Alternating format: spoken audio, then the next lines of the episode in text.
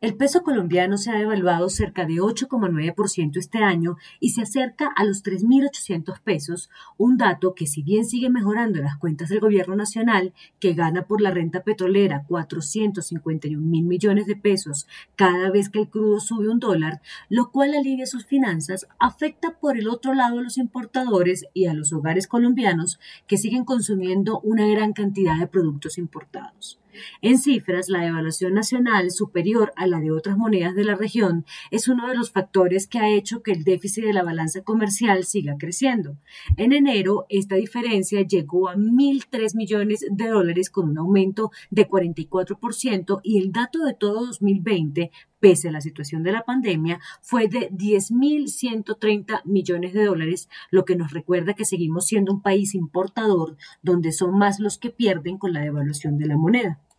También en plena Semana Santa y con una mayor posibilidad de hacer viajes al exterior, los colombianos han visto golpeada su capacidad adquisitiva en dólares, sin contar con la afectación que tiene cerca del 19% de los productos de la canasta familiar que se transan en esta moneda como el tabaco, la ropa, los vehículos, la tecnología y la industria de autopartes. Esto por contar algunos de los artículos que podrían seguir encareciéndose con la tendencia que se ve en la divisa.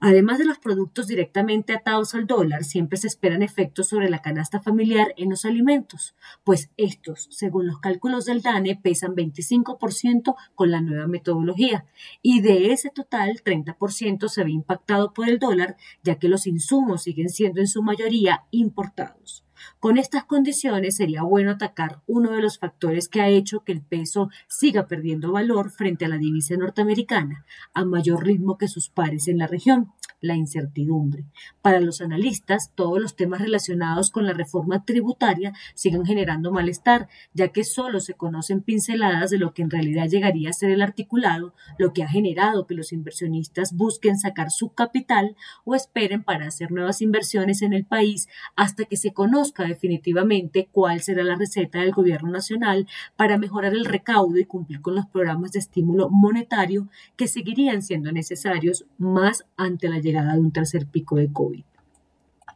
Según cifras del Banco de la República, la inversión extranjera directa en el país cerró el año pasado en 7.690 millones de dólares, lo que representó una caída de 46,3% frente a 2019, cuando el saldo fue de 14.314 millones de dólares. Y parece no levantar cabeza, ya que, por ejemplo, la inversión extranjera de portafolio en marzo mostró una salida de recursos por casi 452,8 millones de dólares y la inversión extranjera directa para esa misma fecha siguió cayendo a tasas de 48,8%. Tener finalmente el articulado también permitirá que los colombianos y empresarios locales mejoren sus expectativas sobre las condiciones económicas y aceleren planes de inversión, que en muchos casos pueden verse afectados con los cambios que tendrá la reforma, necesaria para sanear las cuentas del gobierno y mantener el grado de inversión que le dan las calificadoras al país.